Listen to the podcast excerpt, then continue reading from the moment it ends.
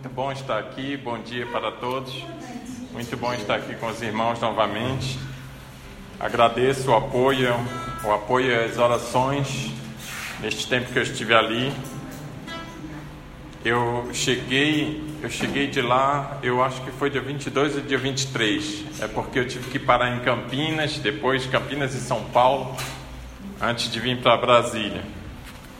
E teve algumas mudanças no voo, aqueles, aqueles atrasos de 5 horas assim, o pessoal vai dizendo, olha, meia hora mais, meia... aí depois diz assim, mudou de aeroporto. Aí quando fala mudou de aeroporto, aí tem que pegar as malas de novo, aí foi para outro aeroporto.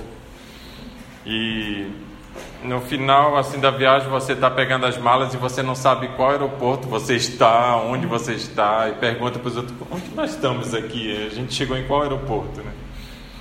Mas estava voltando para Brasília. E foi muito bom o trabalho lá, como o Rodrigo falou, com três tribos. Duas delas já tínhamos trabalhado antes com elas.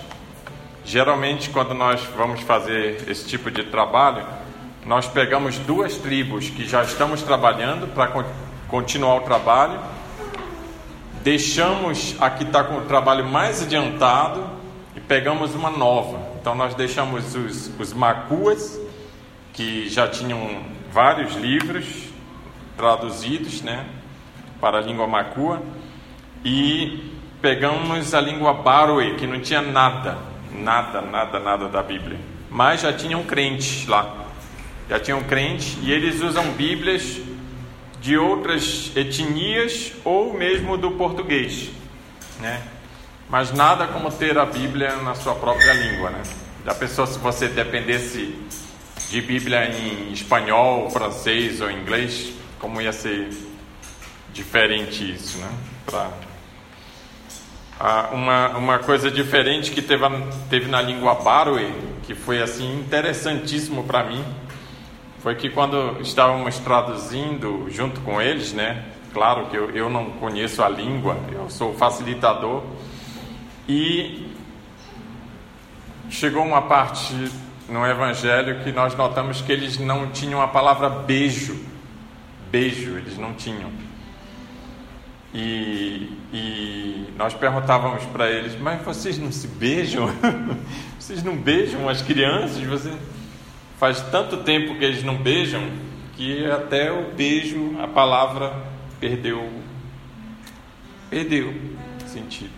É tipo a palavra tio em países que só pode ter uma criança, né? A palavra tio, a palavra irmão já já já não existe porque não tem tio. Quem é meu tio? Só tem o pai. Meu pai não tem irmãos, né? Então, não sei, é Japão ou é China que tem? É China, né? Então as crianças não usam a palavra tio, irmão, então vai, vai ficando. E lá eles não usavam beijo, mas mesmo assim a população cresce.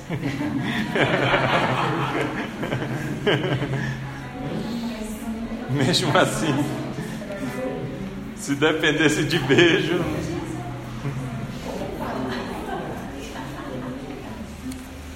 E que bom, né? Só que a, a, a dificuldade é assim: quando uma coisa de uma cultura vem para outra, existe uma dificuldade muito grande. Por exemplo, o conceito de Messias. Nós só entendemos porque nós somos crentes e já estudamos sobre isso e tal. Mas nenhuma cultura no mundo sabe o que é ser Messias.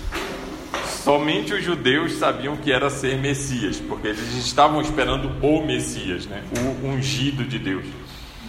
Infelizmente, no Brasil tem gente que não sabe ainda o que é Messias, que diz assim: Olha, eu sou ungidão de Deus, não mexe comigo, que eu sou ungidão de Deus. Mas o ungido de Deus é o Messias, o Messias é o Messias. O resto pode ser auxiliar de alguma coisa.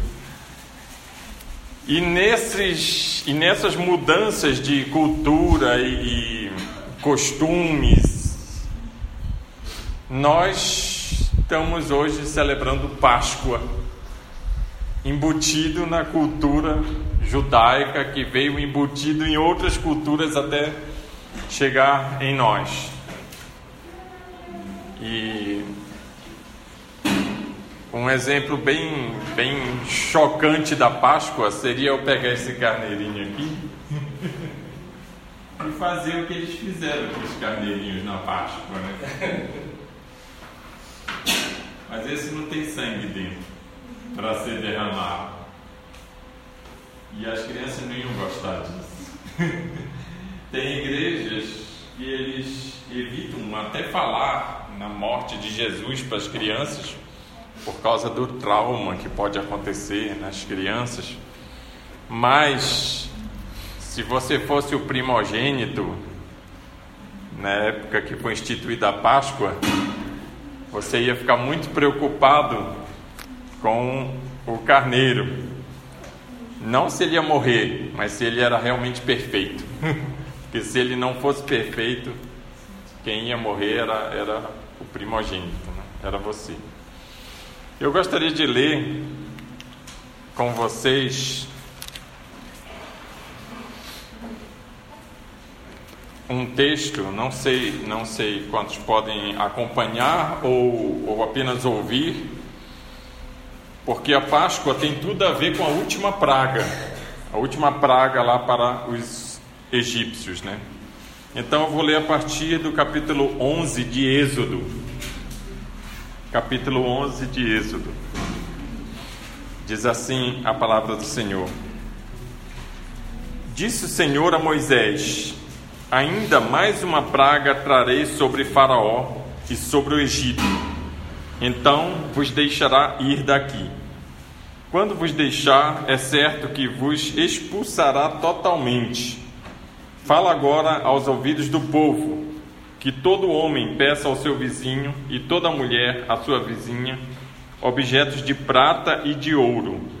E o Senhor fez que o seu povo encontrasse favor da parte dos egípcios. Também o homem Moisés era muito famoso na terra do Egito, aos olhos dos oficiais de Faraó e aos olhos do povo.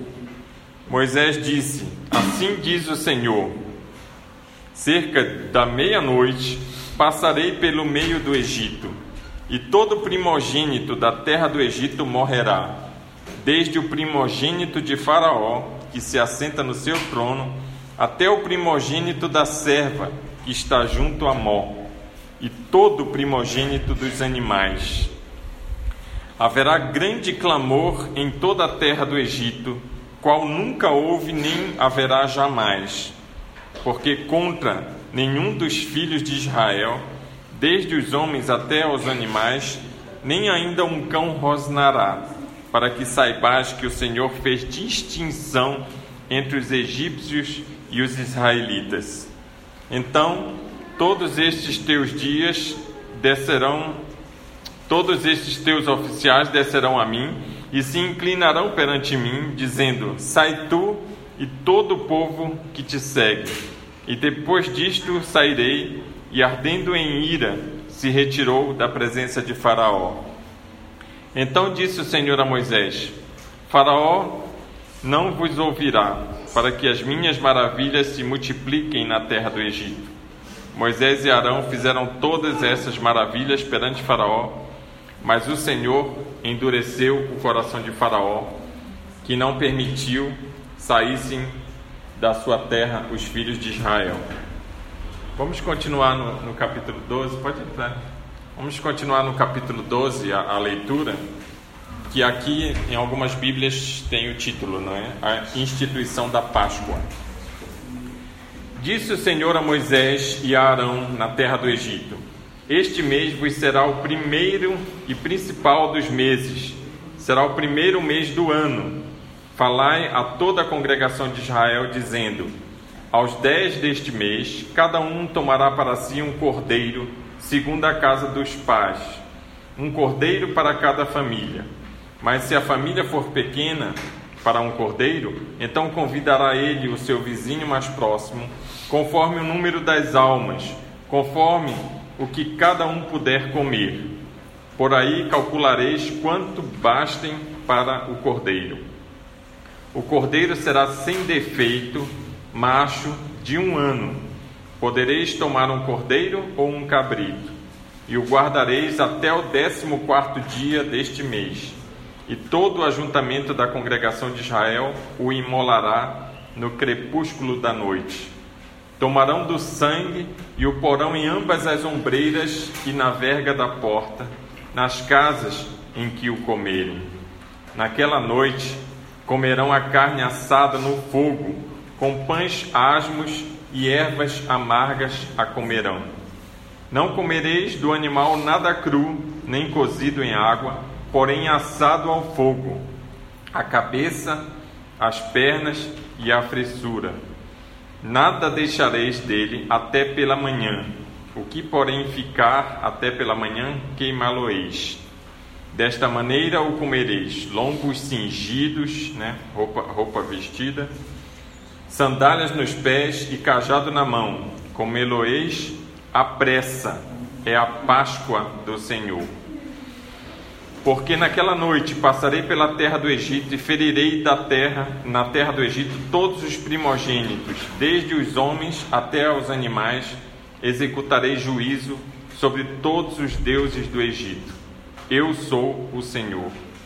O sangue vos será por sinal nas casas em que estiverdes quando eu vir o sangue, passarei por vós, e não haverá entre vós praga destruidora, quando eu ferir a terra do Egito. Este dia, porém, será por memorial, e o celebrareis como solenidade ao Senhor nas vossas gerações. O celebrareis por estatuto perpétuo. Sete dias comereis pão, pães asmos, Logo ao primeiro dia tirareis o fermento das vossas casas, pois qualquer que comer coisa levedada, desde o primeiro dia até o sétimo dia, essa pessoa será eliminada de Israel. Ao primeiro dia haverá para vós outros santa assembleia. Também ao sétimo dia tereis santa assembleia, nenhuma obra se fará nele, exceto o que diz respeito ao comer, somente isso podereis fazer. Guardai, pois, a festa dos pães asmos, porque neste mesmo dia tirei vossas hostes da terra do Egito.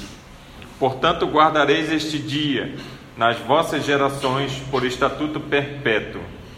Desde o dia 14 do primeiro mês, à tarde, comereis pães asmos, até a tarde do vinte e um do mês, do, do mesmo mês.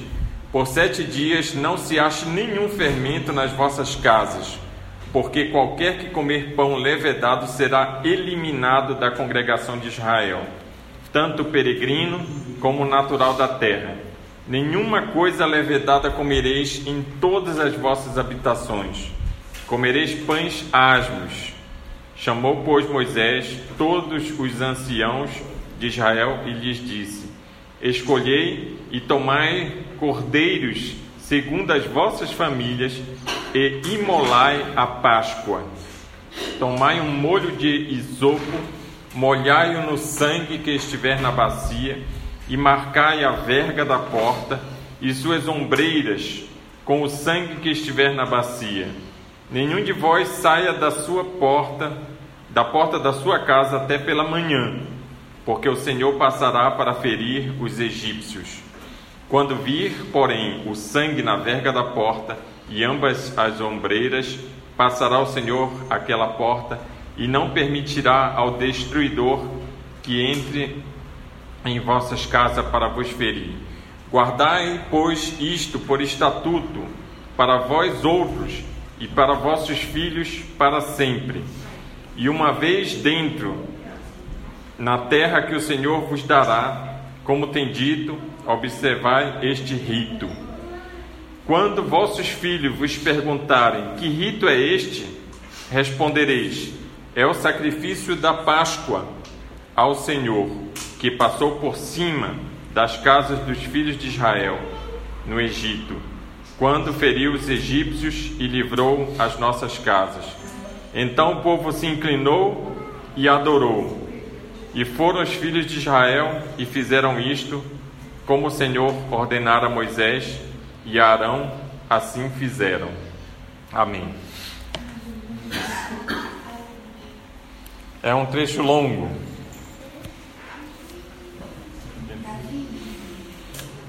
Mas muito bom de ser lido e ser lembrado. Ser lembrado. Nas traduções que estávamos a fazer lá em Moçambique, a fazer é, é um é a maneira que se fala lá em Moçambique. Em vez de você falar no gerúndio, você fala tudo no infinitivo. Né? Eu estava a fazer, estava a andar, em vez, em vez de você dizer eu estava fazendo. Então, nas traduções que estávamos fazendo lá em Moçambique, nós ouvíamos coisas muito interessantes daqueles que estavam realmente escrevendo, digitando, e eles diziam assim: Olha, lê mais, se vocês acharam essa leitura grande, imagine que nós lá nós líamos de manhã, o dia, a manhã inteira, almoçávamos, voltávamos, lia de tarde, íamos jantar, voltávamos e de noite líamos mais. Era Bíblia de manhã, de tarde, de noite, em duas ou três línguas ou quatro línguas diferentes, para que andasse as coisas. E ouvimos histórias e coisas muito interessantes, algumas chocantes. A, a, a, mais chocante que eu ouvi lá foi de uma, uma senhora bem jovem ainda, com vinte e poucos anos, que o filho tinha falecido em, em cinco dias atrás, mais ou menos. Faleceu queimado, foi mexer, mexer em alguma coisa e se queimou muito e veio a falecer. E o marido disse para ela: Olha, você já está tudo organizada para ir fazer as traduções, então vai. E ela foi desse jeito e, e nos ajudou bastante. Era uma das melhores tradutoras lá da tribo Chuabo. E, e, é chocante você pensar assim: poxa, o filho de cinco anos mais ou menos morreu queimado cinco dias atrás. Algumas pessoas deveriam estar revoltadas com Deus, né? Que Deus é esse que deixou meu filho morrer dessa maneira tão trágica? E ela estava lá traduzindo a palavra de Deus. E coisas que eles falavam eram interessantes. Uma coisa foi alguém dizer assim: Olha, eu quero terminar o evangelho. Eu quero terminar esse evangelho porque eu quero ler para minha avó. Eu quero ler o Evangelho para minha avó, em, na língua dela, né? na língua deles. Porque não adiantava ler o Evangelho em português, porque a avó dele não falava português. Eu quero ler para o meu filho, quero passar essa história para o meu filho. E aqui diz isso, né? Vocês têm que, quando vossos filhos perguntarem que rito é esse, vocês têm que explicar para eles o que está acontecendo. Então você tem de contar essa história de novo. Tinha um hino antigamente, né, que o pessoal cantava, né? Conta minha velha história. Eu não lembro a música desse hino, mas tinha um hino. É, conta minha velha história, conta minha velha história. E geralmente em igrejas de língua inglesa canta-se esse hino e o pessoal canta os hinos antigos. Né? Conta minha velha história, né? Que Jesus morreu na cruz. Só que no mundo que nós vivemos, pós-moderno, é muito difícil nós estarmos todos na mesma vibe, como dizem, na mesma sintonia. É muito difícil. Às vezes nós estamos no mesmo carro e cada um está fazendo uma coisa completamente diferente completamente diferente um do outro. Às vezes as crianças é mais fácil elas conversarem através do, do celular entre elas do que elas virarem e dizer assim, olha o que aconteceu ontem. elas vão falar ali. Algumas igrejas elas têm grupos que funcionam durante o culto. Durante o culto tem paralelamente outras coisas acontecendo via WhatsApp em grupo. Tem igrejas que estão tendo esses problemas. Igrejas grandes têm esses problemas. Daqui a pouco está todo mundo rindo na igreja e você não sabe o que está acontecendo, mas é por causa que o grupo todo recebeu que o, o cabelo da irmã fulana que está sentada no coral está assim, então todo fica. Então, às vezes acontece isso. E a palavra de Deus diz assim: olha, você explica para os teus filhos o que você faz. Explica por que, que você é crente. Explica por que, que, que morreu esse, esse carneiro. Explica este ritual. Porque senão vira apenas um ritual. Um ritual sem explicação. Né? Não, por que você faz isso? Não, porque é, todo mundo faz. Por que você, você acredita assim? Não, todo mundo acredita assim, eu creio também, mas não, não tem muita explicação das coisas. E aqui foi chocante. A primeira Páscoa foi chocante, porque tem tudo a ver com a última praga, tem tudo a ver com, com salvar a família. O destruidor vem aí, Deus vem aí também e vai matar os primogênitos. Imagine se você é o primogênito lá. Imagine se você é o primogênito. O cordeiro tinha que ser perfeito. Se o pai chega com, com um carneiro lá que não era perfeito, olha, foi a única coisa que eu achei. Esse, esse bicho aqui tem só três pernas, mas dá para a gente usar aqui na Páscoa. O primogênito diz assim: olha, sorry. Eu vou procurar um, eu vou procurar um carneiro perfeito. E ia sair atrás, porque ele ia morrer. Ele ia morrer mesmo não ia ter desculpa. Porque o sangue tinha que ser derramado do cordeiro perfeito para passar nas portas. Então era uma coisa assim, era um ritual assim. Hoje em dia, talvez você veja isso entre os muçulmanos, uma coisa assim grotesca. Era uma coisa grotesca mesmo. Traz um carneiro, né? mesmo que ele seja mansinho, tudo, mata ele, guarda o sangue, bota o sangue na bacia, depois pega os ramos lá de isopo e chega na tua casa e passa sangue na porta, passa de um lado, passa do outro. Era um negócio horrível. Era um negócio horrível mesmo. E as crianças tinham que saber por que está acontecendo isso. Por que está acontecendo isso? Por que, que tem que matar o carneirinho? Tem criança que não quer comer nem, nem frango, né? Porque tem que matar o frango para a gente comer. Né? Prefere o vegano, né? Prefere ir para o restaurante onde não mata os animais. Coitada da alface, né? Cortaram a alface, coitado. Coitado da, da fruta, né? Que tirou, arrancou. Imagina matar um carneiro matar o carneiro. Diz assim: olha, esse carneiro vai morrer pela nossa família aqui. Esse carneiro vai morrer aqui pela nossa família. E não foi um carneiro para todo Israel, foi para cada família. Isso, isso é uma coisa progressiva. Né? Às vezes a gente não entende isso. A revelação de Deus é progressiva durante a Bíblia. Porque teve um carneiro que foi morto por causa de uma só pessoa. Foi lá em Abraão, né? Abraão disse assim: Não, Deus vai, Deus proverá para si. Então, o, o carneiro morreu por causa de Isaac. Era Isaac que era para morrer, morreu o carneiro. Teve carneiro que morria por causa da família, no caso da Páscoa. Tem que matar o carneiro por causa da família. Se a família for, for pequena, junta dois, porque tem de comer tudo come tudo. O que não comer tem de queimar, tem que acabar. Teve carneiros que eram, que eram sacrificados pela nação de Israel. E teve, claro, Jesus, que foi o Cordeiro de Deus que tira o pecado do mundo, que foi por todo o mundo. Deus amou o mundo inteiro.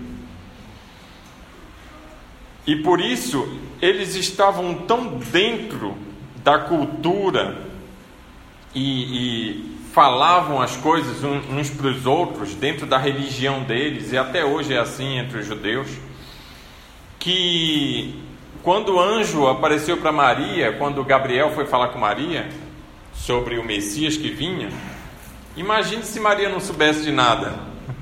Se Maria não soubesse de nada. Eu? Eu não. Fora da situação aí. Mas ela estava dentro, estava tava com a Bíblia dentro dela. Eles não tinham a Bíblia assim, né? Só tinham rolo e muito pouco, muito pouco mesmo. Algumas pessoas tinham, alguns sacerdotes tinham lá no templo.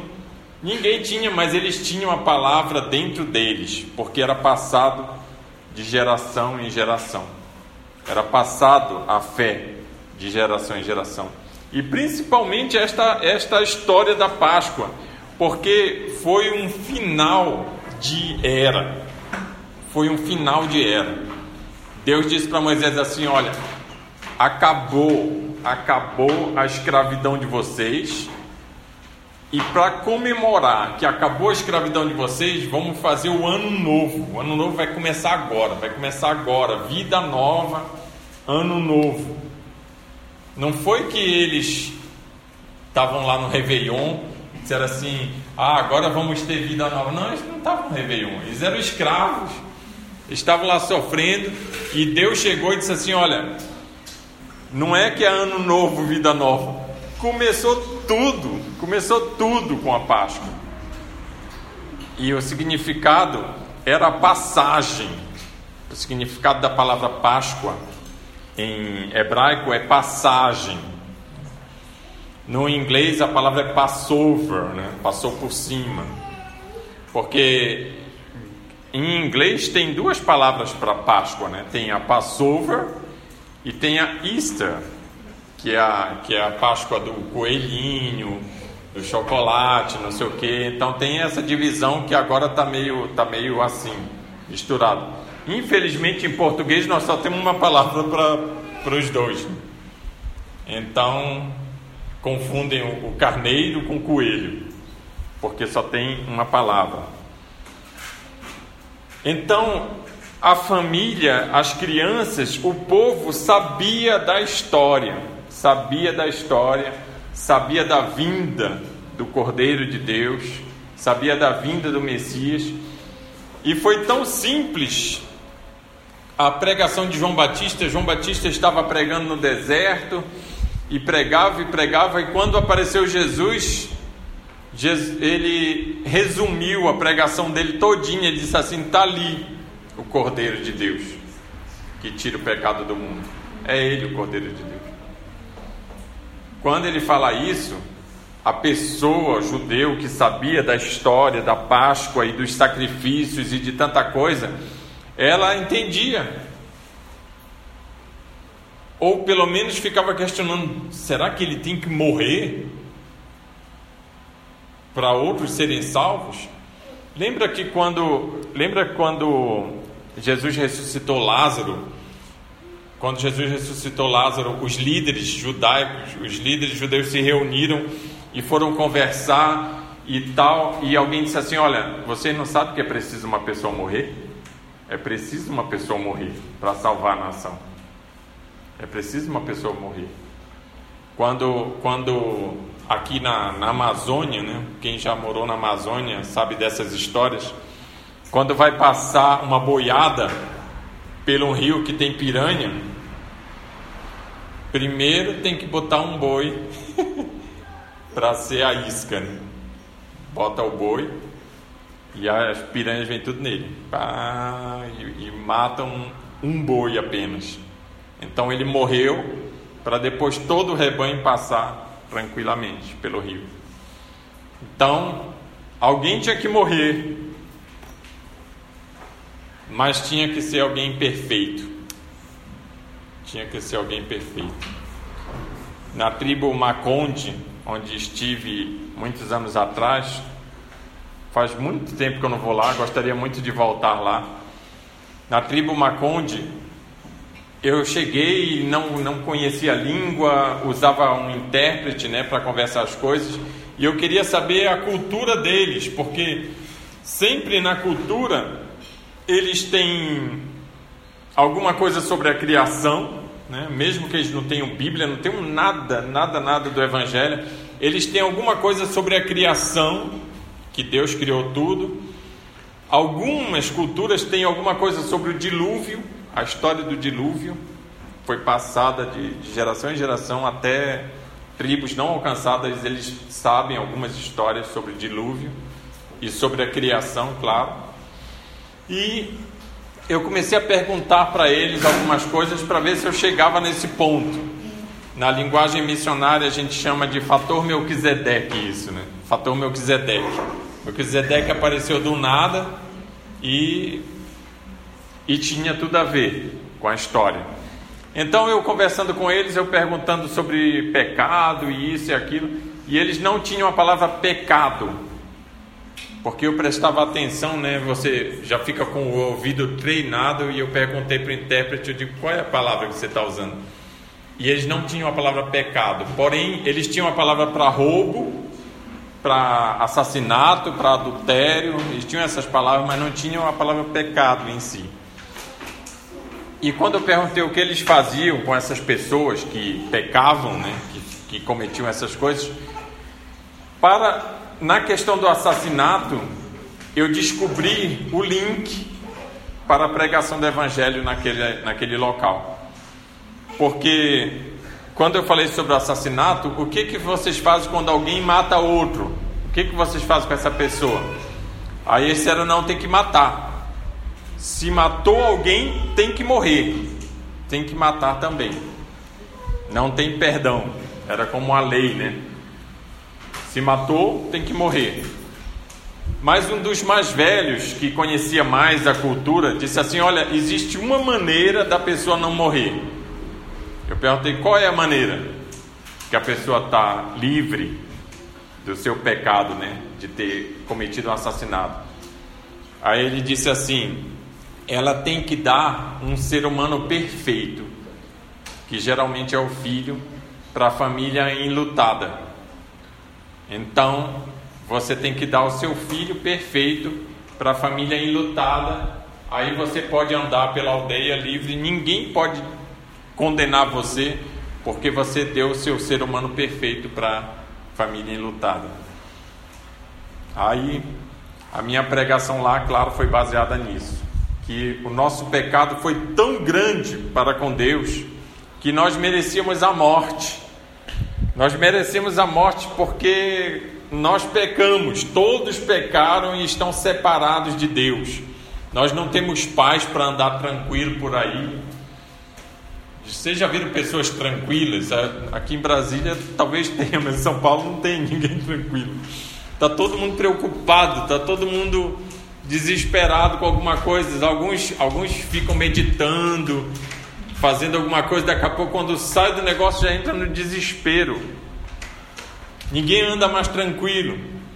E eu disse para eles: eu digo, olha, todos pecaram, todos estão longe de Deus, e quem está longe de Deus não está tranquilo. Pode até aparentar tranquilidade, mas não tem paz na sua vida.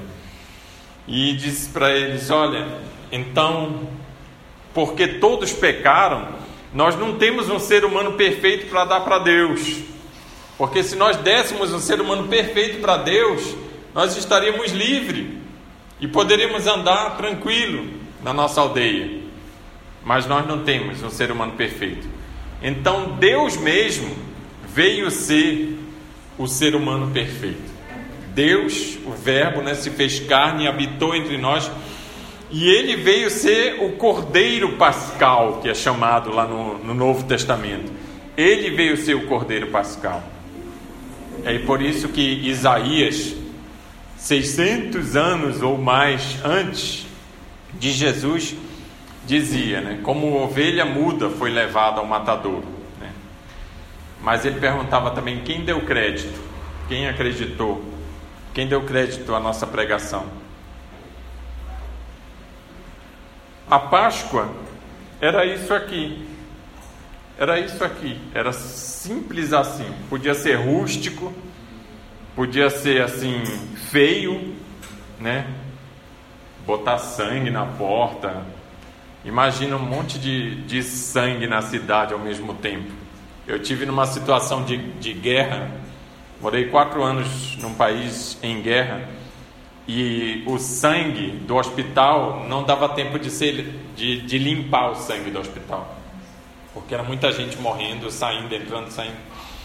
E nem na casa mortuária, pior ainda. Casa mortuária fala assim para onde bota, onde bota os mortos.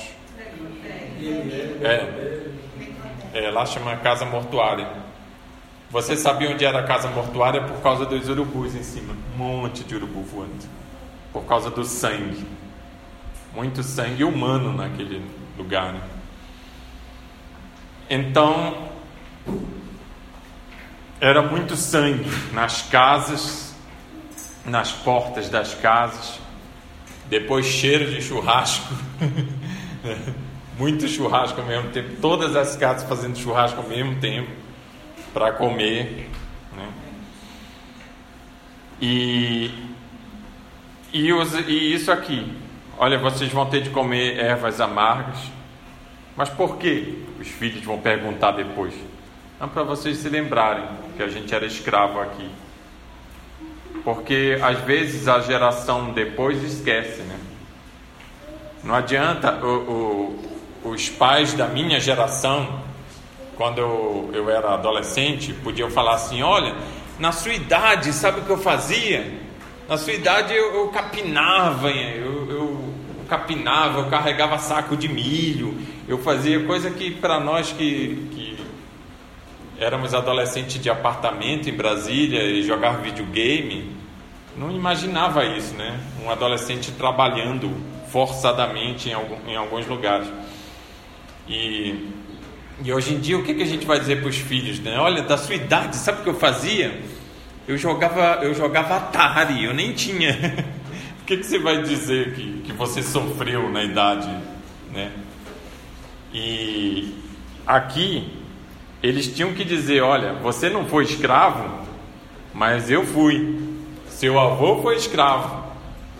Nós fomos escravos e vocês têm que lembrar, então vocês têm que ao menos sentir o gosto amargo para vocês lembrarem como é amarga a, a escravidão. Vocês têm que, ao, ao menos isso, vocês têm que lembrar. Mas, como vocês sabem, as gerações vão mudando, as pessoas vão esquecendo do que passou.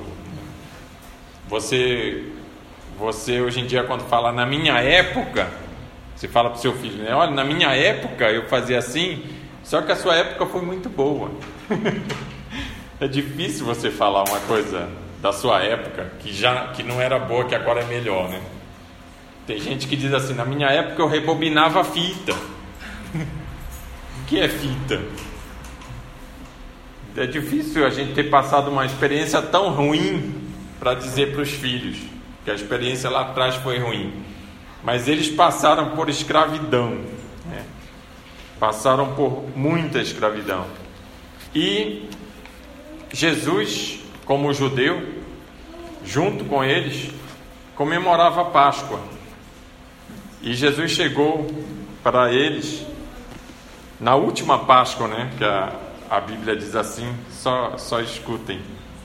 Chegada a hora, pôs-se Jesus à mesa com ele os apóstolos. Lucas 21, 14.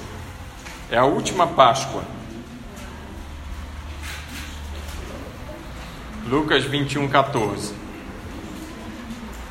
E eu gostei do que Jesus fez na última Páscoa dele. Ele disse, né? Na última Páscoa, versículo 14. Chegada a hora, pôs-se Jesus à mesa e com ele os apóstolos, e disse-lhes: Tenho desejado. Lucas 21, 14? 22, sorry, sorry, sorry, 22, que é a minha. Eu li, eu li o número de cima, não de baixo. 22, 14. Chegada a hora, pôs-se Jesus à mesa com ele os apóstolos e disse-lhes: Tenho desejado ansiosamente comer convosco esta Páscoa, antes do meu sofrimento. Pois vos digo que nunca mais a comerei, até que ela se cumpra no reino de Deus. E tomando um cálice, havendo dado graças, disse: Recebei e reparti entre vós. Pois vos digo que de agora em diante não mais beberei do fruto da videira, até que venha o reino de Deus. Aí, a partir do versículo 19, Jesus fez um upgrade. Jesus fez um resumo da, da ópera, mostrando a ceia do Senhor, né? E tomando um pão, tendo dado graças, o partiu e lhes deu, dizendo: Isto é o meu corpo oferecido por vós. Fazei isto em memória de mim. Semelhantemente, depois de cear, tomou o cálice, dizendo: Este é o cálice da nova aliança no meu sangue, derramado em favor de vós. Todavia, a mão do traidor está comigo à mesa, porque o filho do homem, na verdade, vai segundo o que está determinado, mas ai daquele por intermédio de quem ele está sendo traído. Então começaram a indagar entre si quem seria dentre eles o que estava para fazer isso. Então Jesus, ao comemorar a Páscoa, instituiu a ceia. Eu fico imaginando se a Páscoa, do jeito que era, passasse para a igreja cristã, para os, os rituais da Páscoa passasse para a igreja cristã, o quão difícil seria. Porque a lei foi dada lá no Antigo Testamento, a Páscoa, o, o sábado, e tantas outras ordenanças da lei, foi dada exatamente para dizer assim: você não tem condições de agradar a Deus, você não consegue agradar a Deus. E as pessoas ainda inventaram mais leis do que já tinha, inventaram muitas outras leis. Na época de Jesus, o que era dito era que vocês colocam fardos mais pesados nas pessoas do que existe. Vocês estão tapando o caminho. E Jesus resumia a lei em amar a Deus sobre todas as coisas e ao próximo como a ti mesmo. As pessoas ficavam revoltadas com isso, mas esse era o resumo da lei. E Jesus pegou a Páscoa e ele, como era, ele podia dizer assim: olha, vocês vão pegar um carneiro, e esse carneiro é o meu corpo, e tal. Jesus podia usar, né? mas ele pegou um pão, ele pegou um pão, que ele dizia: Eu sou o pão da vida, eu sou o pão da vida. Então ele pegou um pão e disse: Olha, esse é o meu corpo. Simplificou muito para nós, simplificou bastante para nós, talvez por, por saber do futuro, de todas as coisas que iam acontecer, simplificou bastante. Porém, o sacrifício ainda tinha que ser feito. Ele ainda seria o cordeiro. O pão tinha que ser partido. O vinho, o sangue, tinha que ser derramado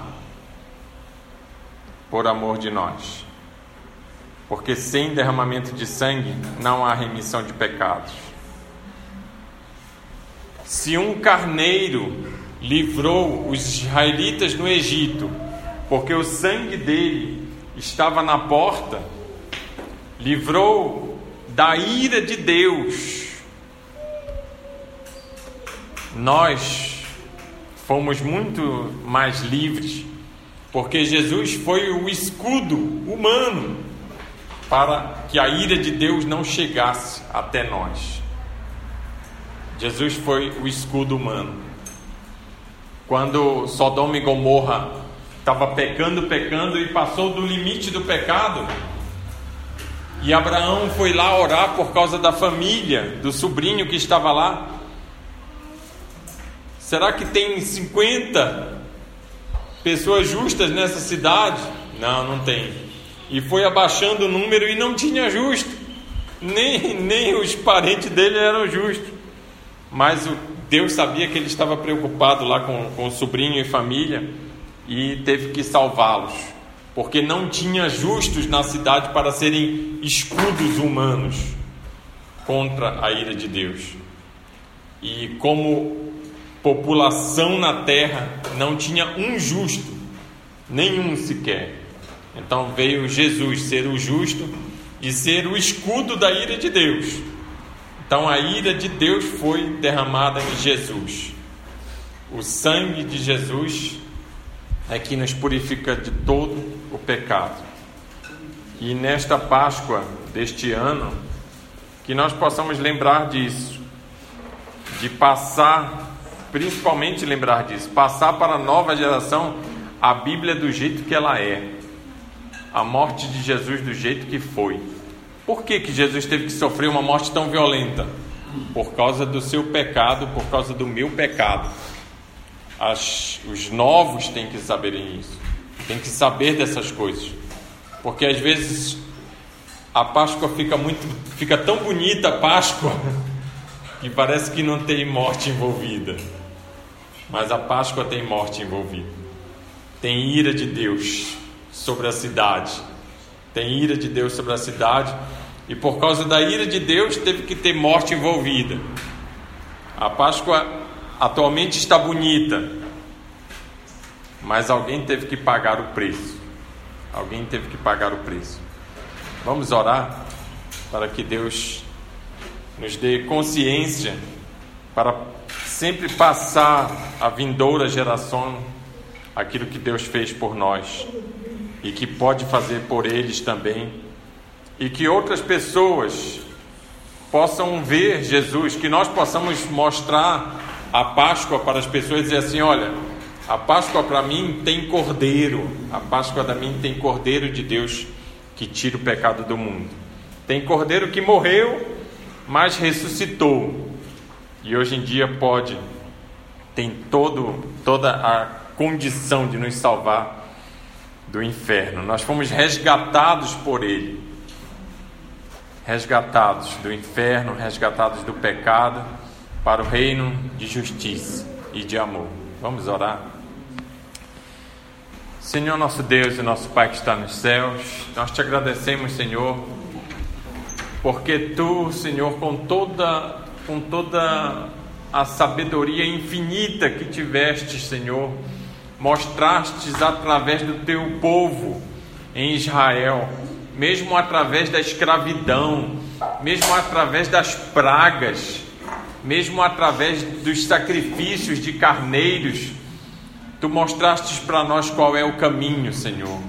Mostraste para nós qual é o caminho, quem seria o sacrifício, Senhor, e por que nós cremos nisso e por que esta é a nossa salvação.